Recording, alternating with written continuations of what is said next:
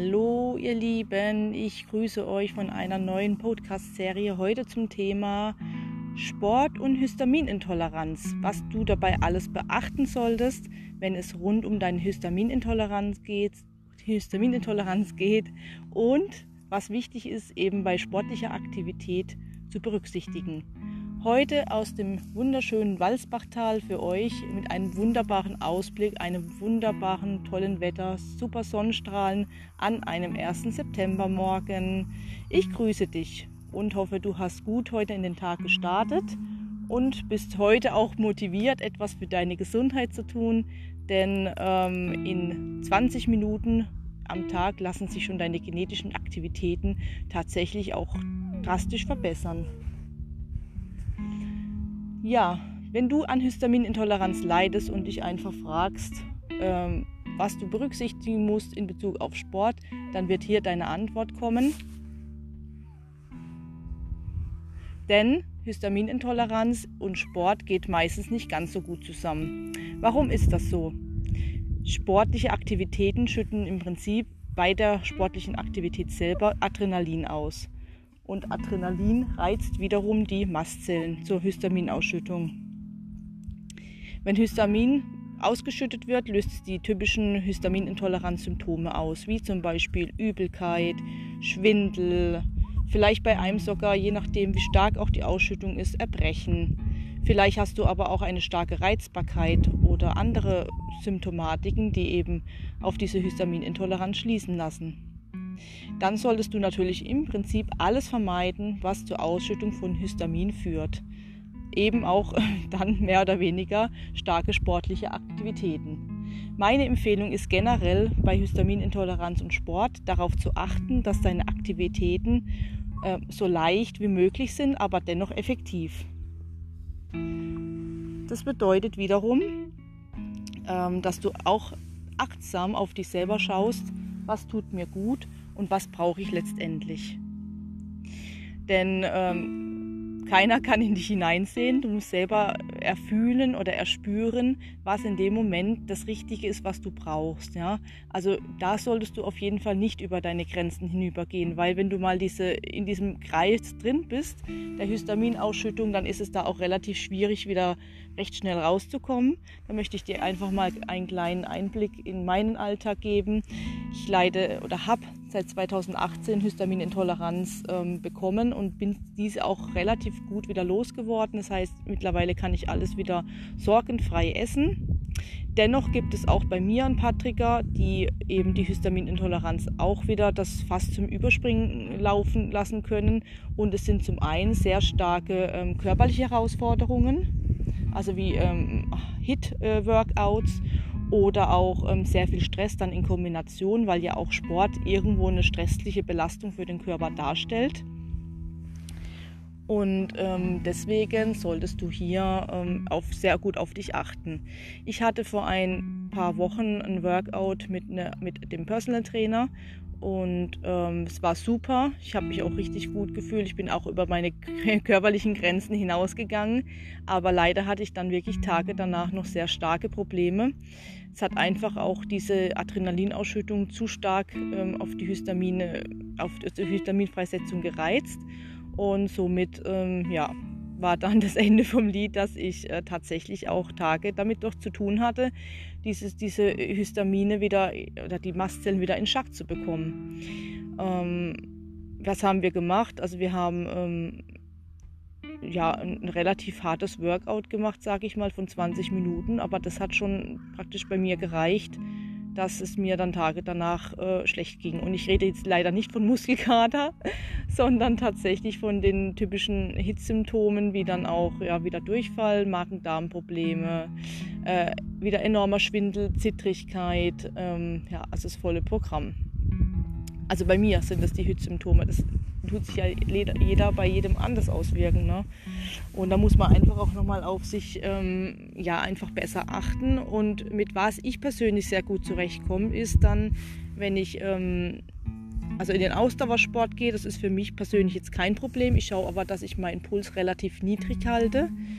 Ähm, mit niedrig meine ich nicht über 100, ja, 100 bis 110 äh, Herzfrequenz komme Oder ähm, ich gehe in etwas höher mit der Herzfrequenz, aber dann versuche ich die Pausen mindestens von ein, zwei Minuten einzuhalten, indem ich mich sehr stark auf die äh, Atmung fokussiere.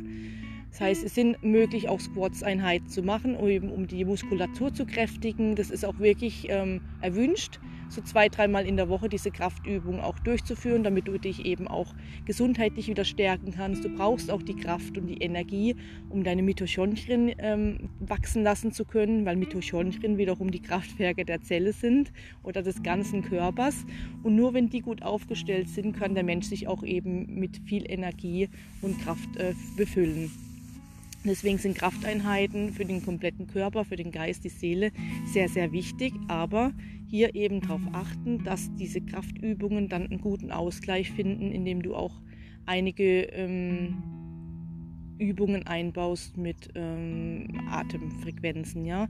Also wenn ich jetzt zum Beispiel ähm, eine Squats-Einheit gemacht habe von zwei Sätzen a 15 Wiederholungen, dann äh, baue ich danach mindestens zwei Minuten ein, die ich entweder eine leichte Yoga-Übung einbaue mit viel Atmung. Das kann zum Beispiel ähm, der Yogasitz sein und dann das Sumi-Kreisen, wo ich dann auch in diesen Sumi-Kreisbewegungen dann die Atmung mit einfließen lasse. Oder das kann auch ähm, der Sonnengruß sein, indem ich da auf einem Bein stehend auch nochmal mit dem Beckenboden dann arbeiten kann. Das sind ja dann wirklich auch Übungen, die die Entspannung dann wieder fördern und dann eben auch äh, mit der Atmung da entgegensteuern, damit der Puls runterkommt. Und das ist ein ganz, ganz wichtiger Punkt. Der Puls muss runterkommen. Wenn der Puls zu hoch ist, dann ist eben die Adrenalinfreisetzung da auch relativ äh, hoch, weil wenn du dir mal überlegst, du machst jetzt eine Yoga-Einheit, ähm, das dient ja eher dann zur, also damit kann man ja auch wunderbar seine Muskulatur kräftigen dann hast du ja da einen relativ niedrigen Puls, obwohl Yoga auch sehr anstrengend ist. Aber eben durch diese Atemgeschichten ist eben äh, die Entspannung doch auch ja, gegensätzlich mit den Yoga-Übungen. Weil man ja da auch nochmal unterscheiden muss. Es gibt ja äh, verschiedene Yoga-Ausführungen. Ich pick mir dann halt eben, wenn ich solche Kraftübungen mache, wie jetzt Squats, ähm, einfach nochmal äh, leichte Yoga-Übungen heraus, die ich dann in meinen äh, Szenen dann einfach einbaue. Genau, so viel ähm, zum Thema, wie ich äh, meine Workouts gestalte. Also ich habe immer so ja, fünf Minuten auch Aufwärmphase, dann in den Workouts selber, wo ich meine ganze Muskulatur ähm, aufwärme, wo ich auch meinen Puls natürlich etwas hochfahre. Ähm, dann nehme ich auch gern mal den Hampelmann her oder ähm, Knie hoch und ja, solche, ähm, solche Übungen, die relativ easy sind ähm, dann durch auch die Arme mal ein bisschen kreisen lassen, einfach die ganze Muskulatur einmal aufwärmen.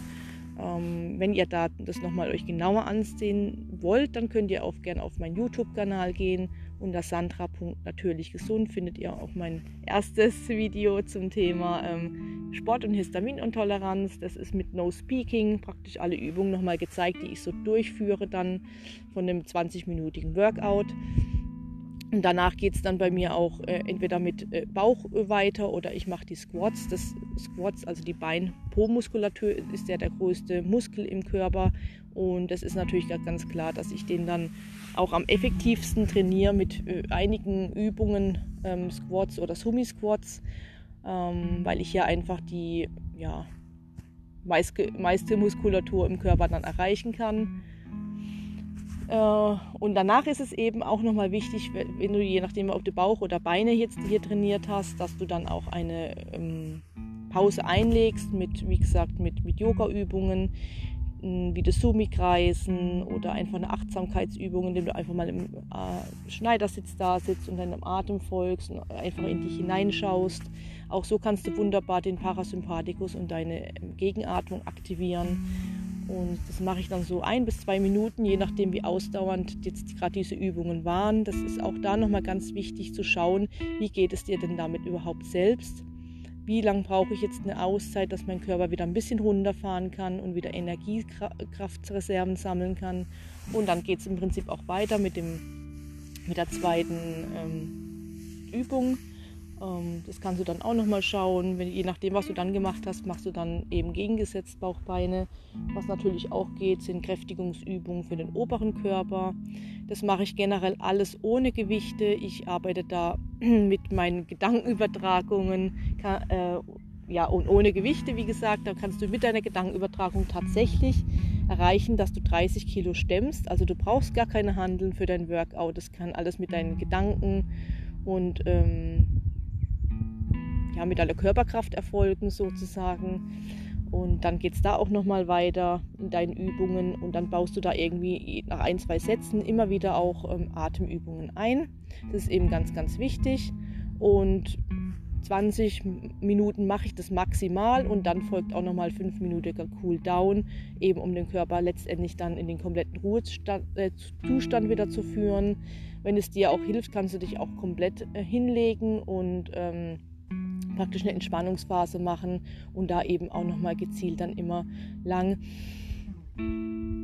einatmen und auch wieder lang ausatmen oder da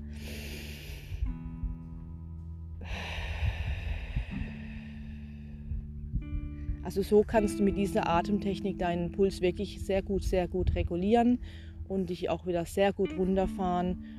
Und das hilft wirklich mir persönlich sehr, sehr gut. Und es ist auch nochmal ein sehr gut gemeinter Tipp, dies auch wirklich in deine Workouts, wenn du Sport machen willst, mit Histaminintoleranz einzubauen. Und ich bin mir eigentlich fast sicher, dass dir das auch so gut gelingen wird. Und ähm, so mache ich dann eben auch meinen Sport. Ausdauersport ist wie gesagt bei mir kein Problem. Da gehe ich moderat einfach joggen. Ähm, ja, schaue, dass es einfach auch nicht zu lang ist. Also hier auch maximal 30 Minuten gehe ich hier joggen und ähm, ich mache auch keine Sprints zwischendurch, um meinen Puls zu äh, erhöhen, wie jetzt im HIT-Training. Also das versuche ich ähm, wirklich zu vermeiden. Und ich finde auch generell HIT-Trainings ähm, zwar effektiv für diejenigen, die keine Histaminintoleranz haben, aber für Menschen mit Histaminintoleranz eben nicht so hilfreich. Und auch leider zu herausfordernd. Ich hoffe, dieser kleine Podcast oder kleine Einblick konnte dir heute ein bisschen weiterhelfen in Bezug auf ähm, ja, Sport und Histaminintoleranz, wie du damit einfach auch gut äh, jonglieren kannst im Alltag. Schau dir gerne mein YouTube-Video an, auch nochmal dazu. Das sind auch nochmal einige Übungen, Anregungen ähm, dargelegt, was ich so in meinem Workout mache. Ähm, ich wandle das immer nur so ein bisschen um, weil ich mit dem Workout sehr gut fahre. Und hoffe, dass dir das auch so gut gelingt. Vielen Dank fürs Zuhören und ich wünsche dir noch einen wunderschönen sonnigen Tag heute. Bis bald, deine Sandra von Sandra Natürlich Gesund.